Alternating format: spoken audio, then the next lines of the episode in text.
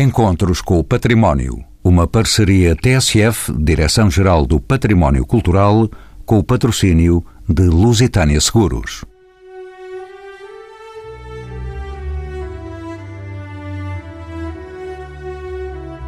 Por iniciativa da Comissão Europeia, celebra-se neste ano de 2008 o Ano Europeu do Património Cultural. Portugal também se encontra empenhado em mobilizar a sociedade ao longo deste ano para um olhar mais atento e virado para todo o património que nos rodeia e que faz parte do nosso cotidiano.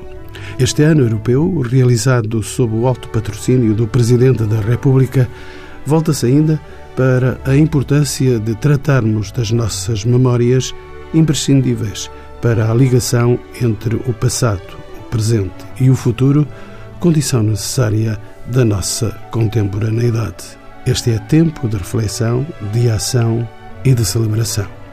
Para todos os contactos está aberto o portal aneuropeu.patrimóniocultural.gov.pt. São convidados deste programa Paula Araújo da Silva, arquiteta, é a diretora-geral do Património Cultural. Maria Calado é doutorada em arquitetura e presidente do Centro Nacional de Cultura. Sofia Colares Alves, jurista, é chefe de representação da Comissão Europeia em Portugal.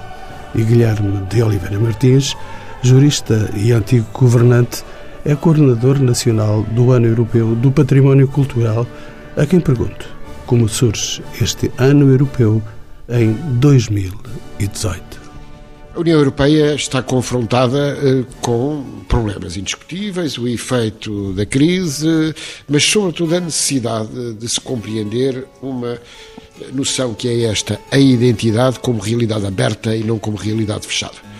A noção de identidade cultural eh, contém um risco que nós pretendemos ultrapassar através desta iniciativa. E o risco é em vez eh, de suscitarmos eh, a abertura, a recepção de contributos do diferente, muitas vezes as identidades fecham sobre si. Trata-se do único ano temático deste ciclo de órgãos da União Europeia.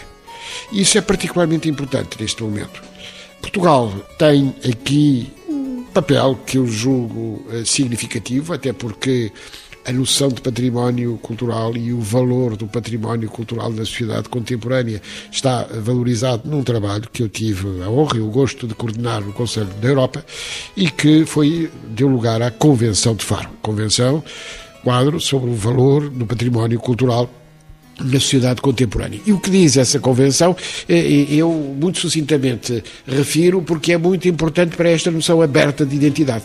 Identidade comum, identidade como referida ao património material, ao património imaterial, à paisagem e, simultaneamente, à incorporação da criação contemporânea.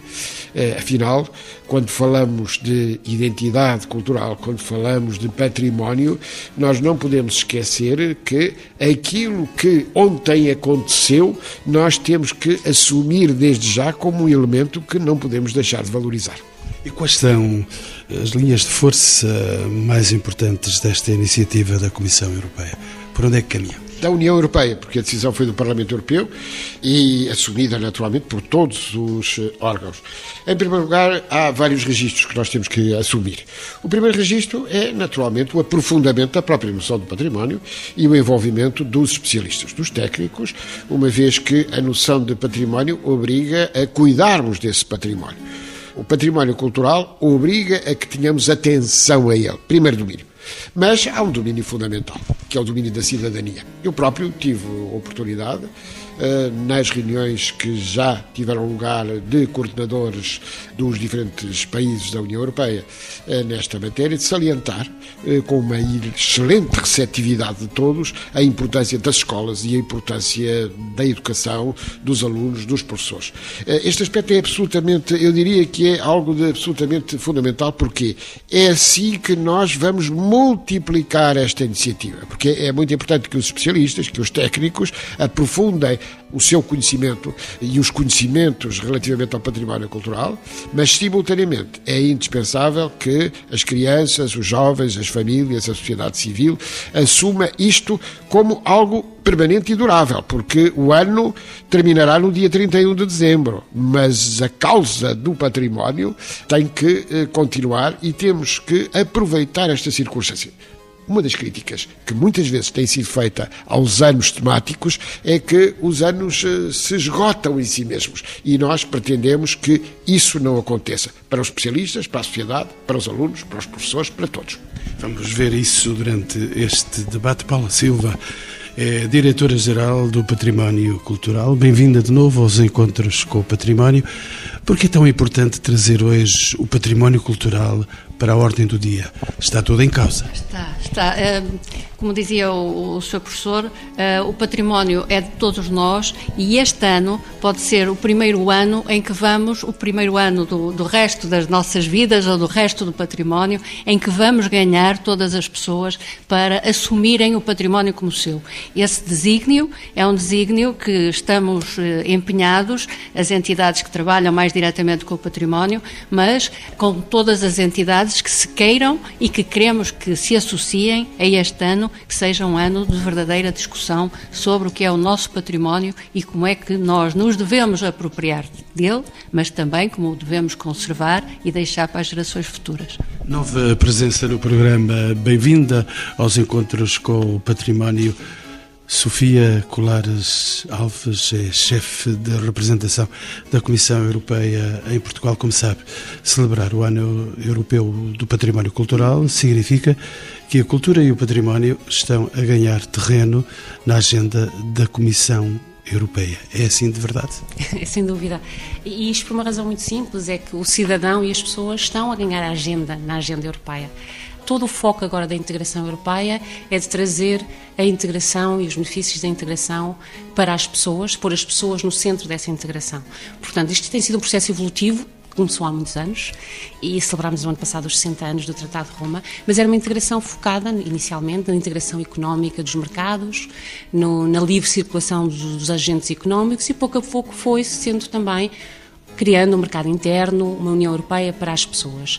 Mas como nós temos vindo e assistido ao longo destes anos, apesar de as pessoas estarem no centro da economia, no centro da política, obviamente no centro da cultura, a construção tem tido um enfoque muito mais uh, económico do que e progressivamente político, mas estes temas da cidadania, da cultura e da aproximação das pessoas ao seu património, que é a nossa identidade e que é primordial mantê-la.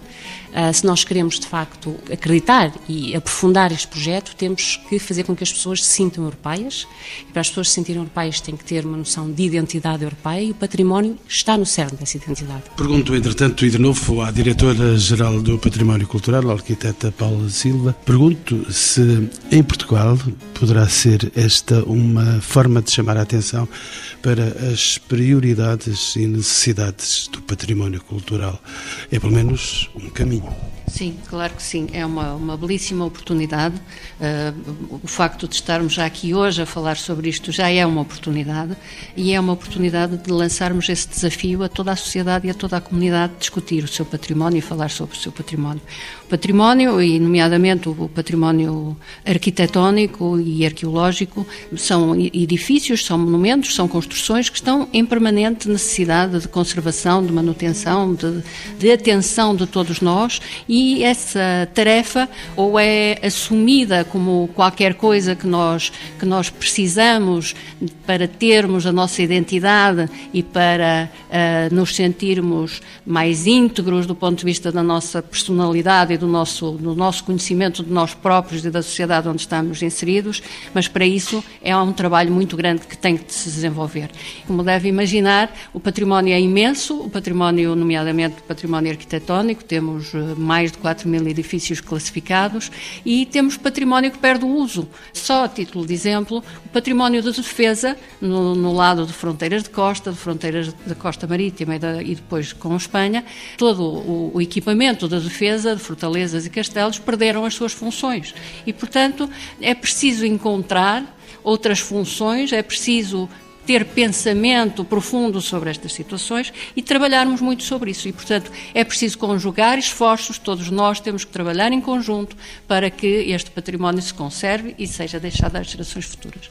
Património a perder de vista que terá de ser encontrado. Maria Calato, de novo nos encontros com o património com essa chancela importante de presidente do Centro Nacional de Cultura, como também sabe, o slogan adotado pelo Ano Europeu, Património onde o passado encontra o futuro, sintetiza a importância e a potencialidade que o património tem para o futuro de todos nós inclusive os portugueses. Com certeza. O património é, de facto, o, o, elemento identitário da nossa memória coletiva. E sem memória não há futuro. Portanto, é essencial que eh, nos apropriemos verdadeiramente, que o valorizemos e que o utilizemos da melhor maneira. Eu chamaria a atenção para dois aspectos. Uma visão integrada do património, até contando com aquilo que é a experiência do Centro Nacional de Cultura, dos itinerários culturais, das visitas culturais, da sensibilização. Essa visão integrada do património cultural é muito importante porque, como disse a senhora diretora-geral do património, temos um imenso rol de bens culturais, eh, sobretudo de património edificado. Mas esse património edificado não vive sem aquilo que lhe está associado, que é a memória. Eh, e o património imaterial nas suas diversas expressões, precisa da materialidade. Portanto, não, não podemos desligar as duas coisas numa perspectiva da comunidade. Se do ponto de vista técnico, de facto, é muito importante cuidar de todo esse património classificado imenso, do ponto de vista da comunidade, da sua identificação, da apropriação, da ligação da comunidade de pertença com o património que lhes diz respeito e que a envolve, acho muito importante que tenhamos essa discussão.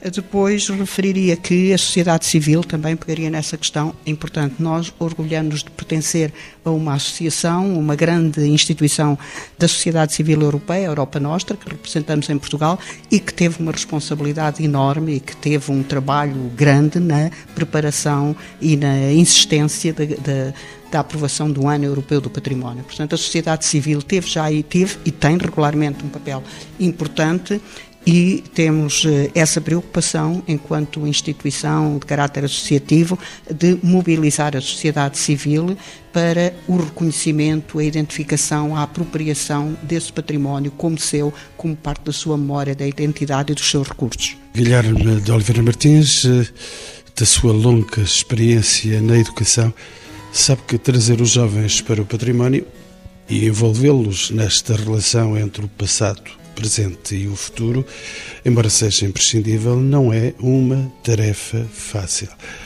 Como é que vê este tão importante desafio para a nossa sociedade?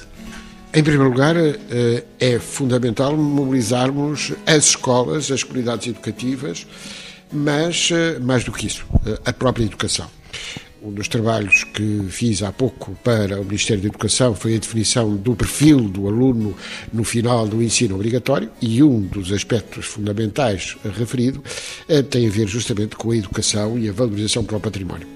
E esta valorização e a educação para o património, para a noção de património comum é uma noção muito, muito importante. No fundo, é, dou-lhe um exemplo. Dou dois exemplos, aliás. O primeiro exemplo é o da declaração como património imaterial na dieta mediterrânica, envolvendo vários polos. Em Portugal, Tavira, mas envolvendo vários polos. Isto é muito importante para percebermos o que é a noção de património comum. A segunda é uma iniciativa extraordinária, que é a seguinte: a sociedade civil britânica, apesar do Brexit, mobilizou-se ela para participar no Ano Europeu do Património Cultural, envolvendo recursos próprios, foram recursos da sociedade civil, uma vez que não houve recursos alocados uh, pelo Estado, e uh, a organização uh, que foi feita, e este aspecto, como compreende, é extraordinariamente importante, porque é a percepção de que a consciência europeia é algo eh, que tem uma força muito grande e apesar do Brexit, a verdade é que foram os mais jovens, foram as associações dos eh, arqueólogos, dos cientistas, dos arquitetos, que eh, se encontraram e disseram assim: não temos recursos, nós próprios uh, assumimos esses recursos, a, a, partir da ideia de uma consciência europeia uh, e uh, percebe-se por que razão é que a educação é importante, é? é? A educação é importante não apenas nos programas, nos objetivos, conhecermos melhor a história, conhecermos melhor as raízes. Isso é fundamental. E depois mobilizar, mobilizar a própria sociedade. No Eurobarómetro, recentemente divulgado sobre este tema, Portugal está bem, está mal. Eu devo dizer eh, que nós temos que tomar consciência disto mesmo. Está bem na tomada de consciência da importância do património, mas está mal na vivência. Temos pouca participação, pouca uh, ida dos nossos, uh, das nossas, dos portugueses aos museus, aos monumentos.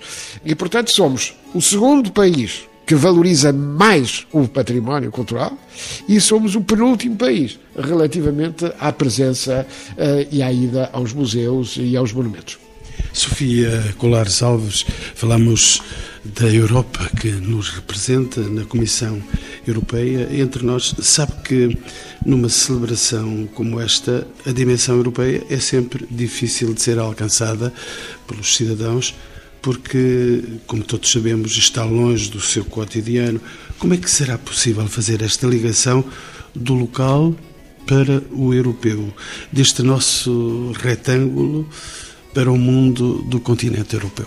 Bom, eu penso que é, é, sempre, é sempre um desafio e, e na, nas questões de património não, não é menor. O nosso esforço tem sido, através dos, dos, diferentes apoios, dos diferentes prémios, das diferentes iniciativas, é não só apoiar, obviamente, a valorização do património europeu começar pelo património local, nacional, mas também promover projetos uh, em que os diferentes artistas, em que os diferentes criadores trabalham em comum, em que as diferentes instituições trabalham uh, conjuntamente para fazer projetos transfronteiras. É sempre um desafio, mas é isso que se pretende e é esse um dos elementos, nomeadamente deste ano, que se pretende promover. Eu acho temos que começar por, eh, como aquilo já foi, aqui já foi referido, temos que começar por algum lado. E o grande desafio de dar o conhecimento do património às pessoas, nomeadamente aos jovens e às crianças, existe, porque as pessoas ainda o vivem pouco e Portugal é um país onde se ainda vive pouco o património, onde se como acabou o Sr. Professor de referir, e eu acho que conhecendo bem a nossa história e o nosso património, no seu sentido alargado, uh, que vai desde, não, é só, não são apenas os museus, estamos a falar da gastronomia, estamos a falar, obviamente, toda a expressão de, de criação artística.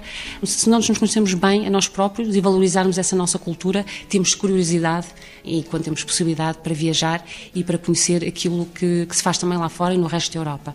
Agora, por exemplo, os jovens de hoje, de hoje como todas as pessoas, os cidadãos, têm, por exemplo, uma, têm ferramentas à sua disposição para conhecer aquilo que se passa também lá fora e as criações artísticas, que é nomeadamente a utilização das ferramentas digitais que não existiam há muitos anos atrás. Uma pessoa tinha que viajar para visitar um museu ou para visitar um monumento. Agora pode viajar pela internet, por exemplo. Hoje estão aí as três dimensões. Nós vemos o mundo a três dimensões por qualquer sítio. Qualquer sítio.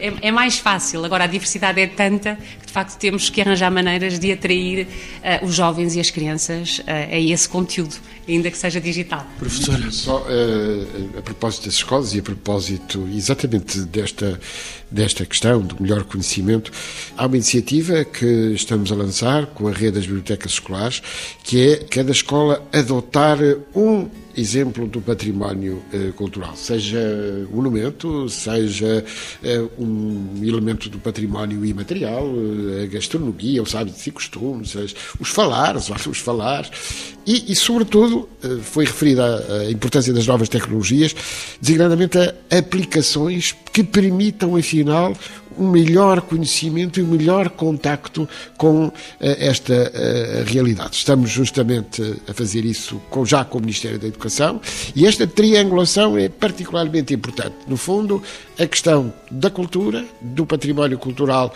em sentido estrito, a questão da necessidade de percebermos que a educação tem um papel e depois a dimensão da subsidiariedade.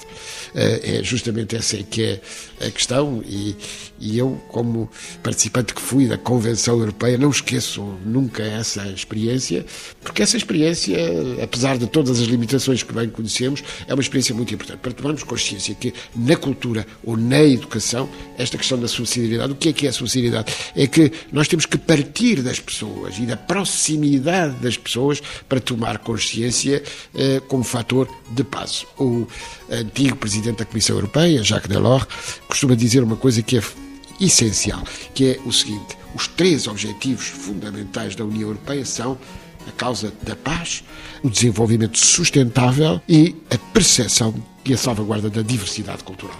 Estes três elementos são, são fundamentais, até porque nós vemos na Europa Uh, o efeito da crise financeira uh, e não só, os movimentos, etc., o medo, o medo do outro. E é indispensável que, a propósito do património, nós tomemos consciência não do outro como ameaça, mas o outro como oportunidade. Arquiteta Paula Silva é do saber comum que cada país, cada região tem as suas características próprias e as suas identidades. Será que a globalização e a rapidez e generalização das novas tecnologias de comunicação, estávamos a falar delas, podem de alguma forma, nesse sentido, vir a uniformizar e a empobrecer as culturas e o património. Corremos, de facto, esse risco. A globalização tem os lados positivos e tem lados negativos e, portanto, esta preocupação da sociedade em valorizar o património é precisamente para contrariar os aspectos negativos da globalização. Ou seja, nós temos que, apesar de estarmos num mundo em que chegamos a todo lado, como estava a referir a doutora Sofia é, é, é, agora, que chegamos a todo lado, que temos capacidade de informação, temos capacidade de saber tudo, no momento próprio, no momento preciso do que se está a passar no outro lado do mundo, também não podemos nunca perder a nossa identidade e a identidade própria. Por isso é fundamental. O património está em contínua evolução, não é nada estático, é aquilo que a sociedade a cada momento entende que tem que preservar, aquilo que quer utilizar, que não deve deixar perder e que quer deixar para as gerações que vêm a seguir, para as gerações futuras e, uh, nomeadamente nas questões de património imaterial, há uma grande possibilidade de perda e há neste momento, a nível nacional, uma consciência disso e uma preocupação das populações uh, e da sociedade, de uma forma geral, em estudar este património em perda e em uh, registá-lo. Portanto, é, é, o fenómeno que existe, não é classificar, mas é ser registado, registá-lo para que não se perca esta, estas identidades que são absolutamente fundamentais e que temos que preservar em favor desta globalização permanente que nos põe em contacto com o mundo diário e que, naturalmente, é muito bom. E como disse a Presidente do Centro Nacional de Cultura, Maria Calado, ao verificarmos que muitas iniciativas são organizadas por comunidades locais. Isso é um sinal de que existe já uma forte ligação das pessoas aos seus lugares, às suas memórias e tradições. Que fenómeno é este? Eu acho que começa a, intensificar-se cada vez mais esse conhecimento, essa apropriação. E há um trabalho já feito por escolas com, a nível local, mas também por muitas autarquias, quer municípios, quer juntas de freguesia. Nós próprios estamos, o Centro Nacional de Cultura, a desenvolver um projeto com várias autarquias para melhor conhecimento dos recursos culturais, do património local e eu acentuaria de facto que há necessidades, apesar deste sentimento comum, há aspectos, há linhas de orientação que temos que prosseguir o usufruto do património, quer seja material, quer imaterial, é o mais importante para tomar consciência dele e para o preservar, para o bem preservar, usufruindo da melhor maneira, é assim que o preservamos. Portanto, uh, o direito ao património, que há uns anos tinha um impacto tão grande, é exatamente esse usufruto do património. E eu penso que é importante na, na educação, retomando aqui as palavras do, do Coordenador Nacional do Ano Europeu do Património, o professor Guilherme Oliveira Martins, eu diria que é preciso, na educação formal, informal, eh, introduzir as temáticas do património, porque o património, como nós costumamos dizer, não fala sozinho. E é preciso conhecer para fruir, é preciso conhecer, conhecer a história, conhecer um pouco de, de, de cada caso, e isso é importante para que esta temática, este ano, que é um ano extremamente importante, esta temática seja metida de vários modos, não nas questões da cidadania, em contexto nacional e em contexto local. Outro aspecto que eu destacaria são as questões da acessibilidade não só da acessibilidade física, nas quais tem trabalhado muito nos últimos anos, em termos de necessidades especiais, cidadãos com necessidades especiais, mas acessibilidade em termos de, também de abertura e de, de uma organização mais sistemática de, da disponibilização de, do património cultural, mas é preciso trabalhar a nível da inteligibilidade. Porque é que não, os cidadãos não vão aos museus, não vão ao património, embora reconheçam uma importância que, de acordo com a nossa tradição cultural, o património é, é sempre assumido, mas é preciso uh, trabalhar a esse sentido da inteligibilidade. É preciso que haja uma mediação, que haja novas formas de interpretação do património. E concluiria uh, que é preciso também informação e comunicação. Uh, falámos aqui da importância do, dos museus internacionais que, têm, uh, que nos permitem hoje preparar, através de, dos novos recursos tecnológicos da globalização, permitem-nos preparar visitas, ampliar visitas que fizemos. Nós precisamos trabalhar mais nesse sentido, de divulgar os recursos dos museus, os catálogos dos museus online. O, cada eh, bem do nosso património está revelado e esse património pertence, de facto, uma grande parte ao Estado, mas uma grande parte pertence à sociedade civil. E isso é, os privados têm feito um trabalho muito importante e estão disponíveis também para continuar nessa divulgação, sobretudo na valorização, no cruzamento entre património cultural e turismo. Portanto, há aqui linhas de trabalho que devem ser prosseguidas e que podemos aproveitar este ano extraordinário para, eh, com este conceito, com esta visão aberta e integrada de património, que é uma matriz europeia que a todos nós diz respeito, trabalhar neste sentido e identificar algumas linhas de eh, trabalho que devem ser prosseguidas pela sociedade civil também. Maria Calado, vamos ter de dar fala inteligente ao património Sofia Colar Salves. Também podemos dizer que o Ano Europeu do Património Cultural é um sinal de reconhecimento e chamada de atenção para a importância que a cultura e o património apresentam para a Europa, na sua opinião. Poderemos mesmo vislumbrar um futuro em que haja mais atenção, mais recursos dirigidos para este domínio que é transversal a toda a sociedade. Esse futuro está próximo. Eu, eu, não, tenho, não tenho voto na matéria direto neste assunto, uh, e nomeadamente naquilo que diz respeito ao reforço, por exemplo, do orçamento comunitário em matéria de apoio e, e ao património e à cultura.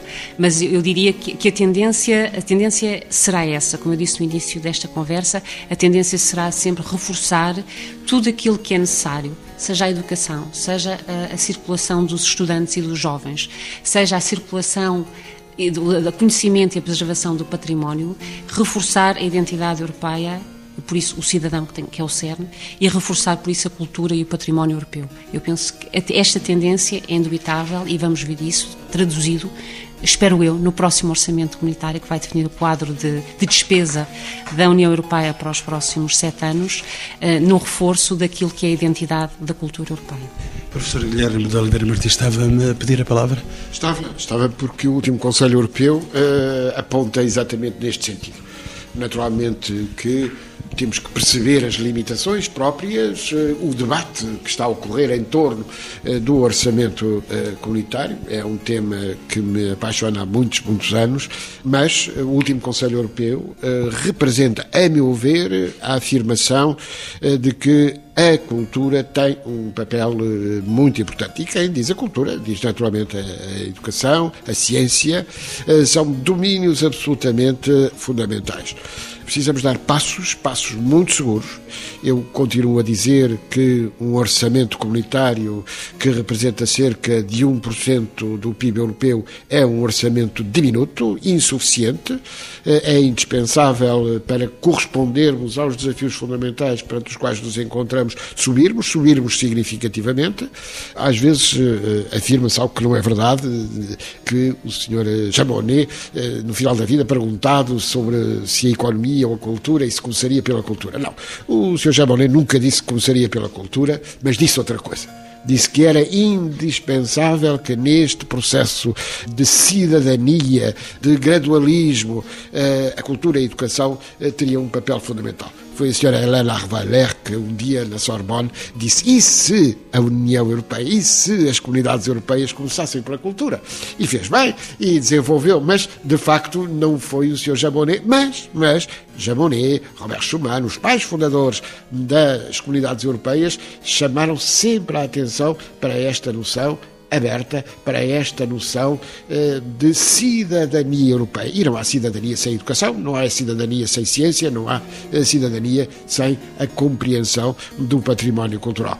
Eh, por isso, eu referi há pouco a importância que o Conselho da Europa teve ao chamar a atenção para o valor do património e o facto de a União Europeia reconhecer isso.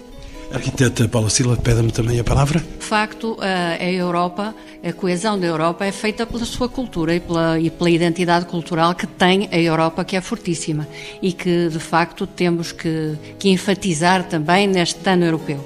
Queria abordar um outro aspecto que ainda não falamos e que eu acho que é importante aqui para o nosso caso português, que é, que é um, um problema que temos uh, grave, que é a questão da desertificação dos nossos territórios do interior e o papel que o património cultural pode ter na ajuda da coesão territorial e na ajuda que é preciso e que o país neste momento está a pensar o que tem que fazer para contrariar fenómenos gravíssimos que aconteceram este verão no centro do país e uh, o papel importantíssimo que o património cultural material e imaterial pode ter na criação de emprego e na atratividade destes territórios para o turismo que a doutora Maria Calado estava a falar há pouco.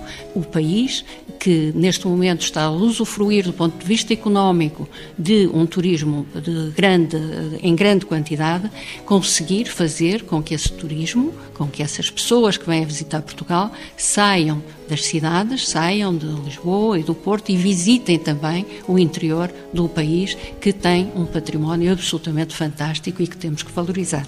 E, portanto, eu diria que o próximo quadro comunitário de apoio que está, está na, na Forja, está a começar, é 2030, que seja uh, um grande contributo para que nós possamos uh, dar novamente vida a territórios que estão a ficar desertificados e que o património possa contribuir para isso. E já nessa linha estando aqui neste lugar, aqui no Palácio da Ajuda, onde estamos a gravar este programa, gostava de saber, e sendo aqui a sede da Direção-Geral do Património Cultural, como é que está a levar por diante esta tarefa e, e, embora estejamos ainda no princípio do ano, como é que prevê que seja a adesão da sociedade a esta iniciativa? A adesão já está a ser. Criamos, de, desde meados do ano passado, um grupo de trabalho dentro da Direção-Geral, um grupo de trabalho uh, alargado de, de, de, pessoas com muita experiência nesta área de património, sempre com o Sr. Professor Oliveira Martins a acompanhar-nos nesta, nestes desígnios. Porque ele é o coordenador nacional. É o coordenador nacional, exatamente, e portanto tem-nos dado um, um grande apoio. Não só, não calcula o entusiasmo, a arquiteta Paula Silva está a dizer isso, um, o entusiasmo e eu tenho pedidos de todo o país eh, a que procuro corresponder, mas isto significa de facto uma grande, grande adesão. Eh, coincide, aliás, com o resultado do, eh, no tal primeiro elemento, o resultado do Eurobarómetro. Agora nós temos que garantir é que o outro resultado, que é a participação, seja maior. Se bem que a participação tem vindo a aumentar. É pequena, mas tem vindo a aumentar também a participação portuguesa. Temos tido contactos com imensas entidades, entidades também ligadas ao Estado, os ministérios, eh, entidades dentro do próprio Ministério da Cultura, as organizações não governamentais e criamos um site que se chama anoeuropeu.patrimoniocultural.gov.pt onde qualquer entidade se pode inscrever e colocar aí a sua atividade do Ano Europeu do Património. É um incentivo à participação de todos, de todos em todo o país.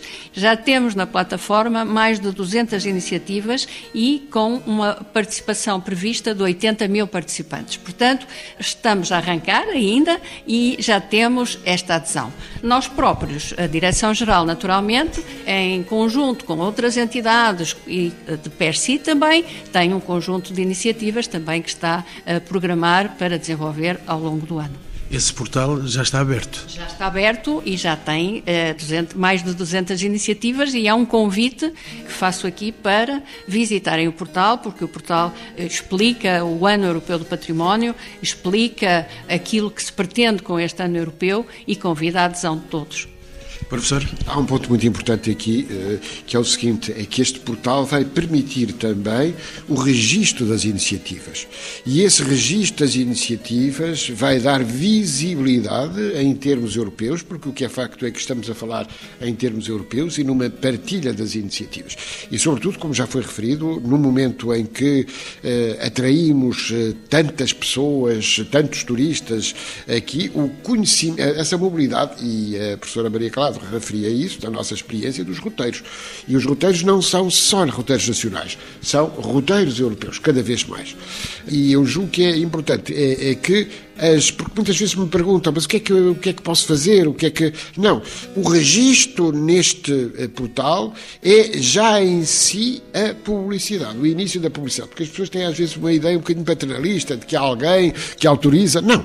A lógica do ano não é, não é a lógica de nós termos, uh, dizer uh, se esta iniciativa é melhor ou pior. Não. Todas as iniciativas para nós são bem-vindas. Todas são bem-vindas. Uh, e a ideia de registro é uma ideia extraordinariamente importante, vamos ter milhões de iniciativas. Falou-se o Estado, falo também da sociedade civil, obviamente que eu neste momento estou na sociedade civil, sou administrador da Fundação Carlos Gulbenkian, que está envolvida, está a participar com outras fundações em iniciativas que não, não são apenas iniciativas nacionais, são iniciativas europeias em que as várias fundações, as várias associações, as várias instituições e esta ligação entre a iniciativa pública, a iniciativa privada, a iniciativa social, vai ser também um fator extraordinariamente importante relativamente a dizer que há um direito ao património cultural, o direito ao usufruto do património cultural. E, já agora, recordo duas coisas foi falado aqui a Europa Nostra, não podemos esquecer que este programa em que estamos, Encontros para o Património, já foi premiado pela Europa Nostra como prémio europeu e que simultaneamente já tivemos um prémio, um grande prémio né, eh, europeu, que foi o prémio do SOS Azulejo, eh, como exemplo daquilo que pode ser feito para defender o património. Eh, isto, a meu ver, é particularmente importante. Aqui neste programa estamos a defender o património. Muito obrigado pela sua referência. Professora Maria Calato, estamos já a terminar o programa. Pergunto-lhe também pela avaliação que faz do papel da sociedade civil, é presidente do Centro Nacional de Cultura. Os portugueses, na sua opinião, conhecem mais o seu património e tratam-no melhor? É assim? Sei, eu acho que os portugueses uh, tendem a conhecer melhor o seu património, porque é natural, mas não desvalorizam o património internacional, o património europeu. Mas eu acho que essa pergunta pode ter outra leitura. O mesmo património, o mesmo bem patrimonial, pode ser apropriado por diferentes comunidades e diferentes pessoas. Isso é que é interessante e isso é que nos uh, também entusiasma muito no Centro Nacional de Cultura uh, e é isso que faz uh, cumprir esta vocação de, do Ano Europeu do Património na dimensão europeia, que é fazer essa abordagem através de roteiros culturais, de itinerários e de roteiros culturais que podem ser usufruídos e que têm por vezes sentidos diferentes por comunidades, comunidades étnicas, religiosas, científicas científicas, artísticas, as ditas comunidades de pertença. Eu acho que nós temos que olhar para o património com as suas diversas comunidades de pertença, não só nestas diferenças, mas também mesmo na diferença local, na diferença nacional. E eu queria aqui destacar a importância que é, é insistir num orçamento europeu, por um lado, para que possamos ter mais recursos também eh, afetados ao desenvolvimento, eh, mas devo lembrar o papel que a Europa teve no apoio ao património, que nunca foi um apoio muito direto, mas foi um apoio integrado foi, do ponto de vista do princípio da metodologia, muito importante. O desenvolvimento territorial, os projetos transfronteiriços, que acabavam por se centrar no património na sua visão mais integrada e mais abrangente. Queria também aqui dar notícia e estimular para que todos os eh, eventos que possam inscrever-se no âmbito destes princípios, que são tão gerais, com certeza atraem muitas pessoas e muitas instituições, que devem ser feitas. Nós não temos muito esse hábito de participar, como foi dito, e isso é um apelo importante e queria também dar notícia de que na sua missão de ligação à sociedade civil, o Centro Nacional de Cultura está a trabalhar com algumas autarquias, precisamente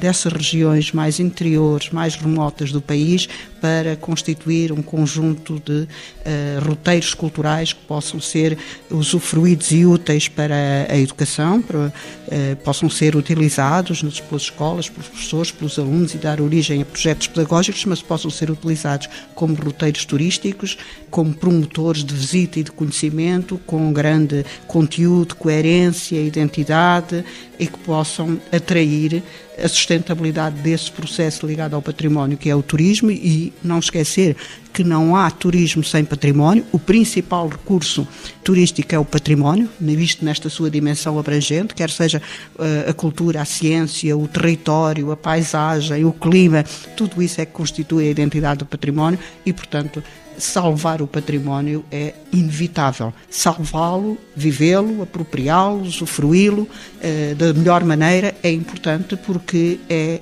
ele que nos garante a identidade, a identidade nacional, a identidade local das várias eh, expressões e comunidades e esta dimensão europeia composta pelas várias culturas, pelas várias dimensões. Temos também alguns projetos de itinerários europeus, portanto é muito também a nossa missão, não só na Europa, mas também no mundo, este ano muito intensificados de levar ao conhecimento de uh, itinerários, do seu ponto de vista também de roteiros temáticos, sempre temáticos, conhecendo as diversas facetas, porque um lugar pode ser lido de diversos modos e pode ser apropriado de diversos modos. É isso que procuramos fazer, é essa a nossa missão com os nossos parceiros, os nossos associados e o, aqueles que connosco trabalham uh, de uma forma muito intensificada e regular, que são tanto a administração pública como uh, as autarquias, como os, os, privados, os mecenas, uh, nas suas diversas dimensões.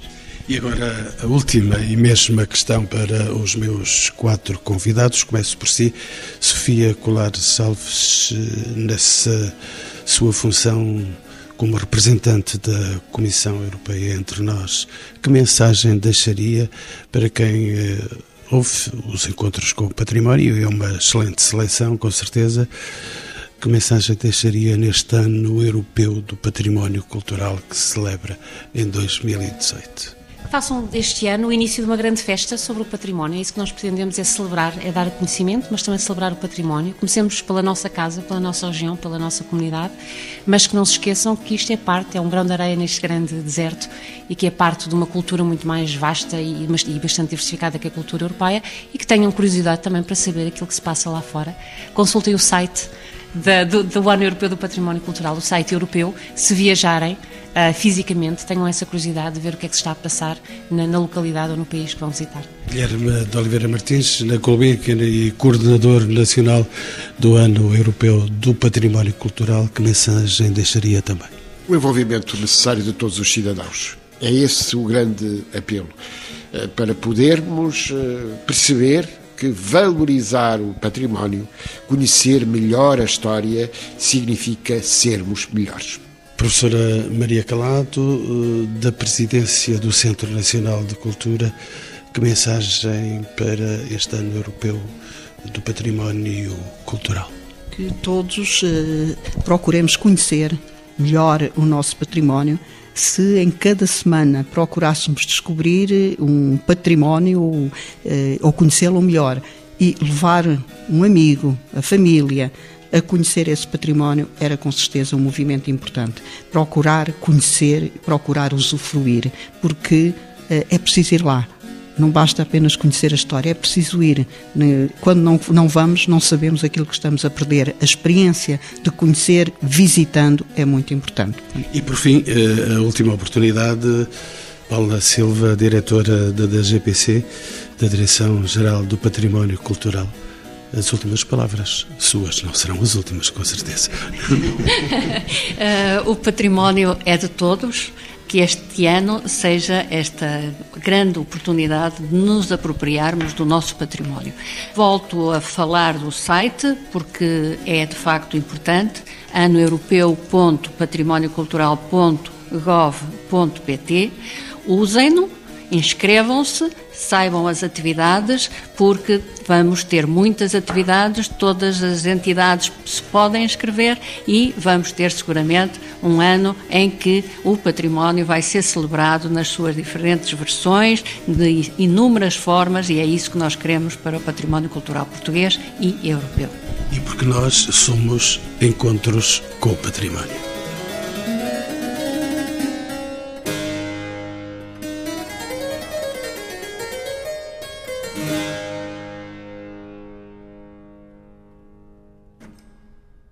Encontros com o Património. Uma parceria TSF, Direção-Geral do Património Cultural, com o patrocínio de Lusitânia Seguros.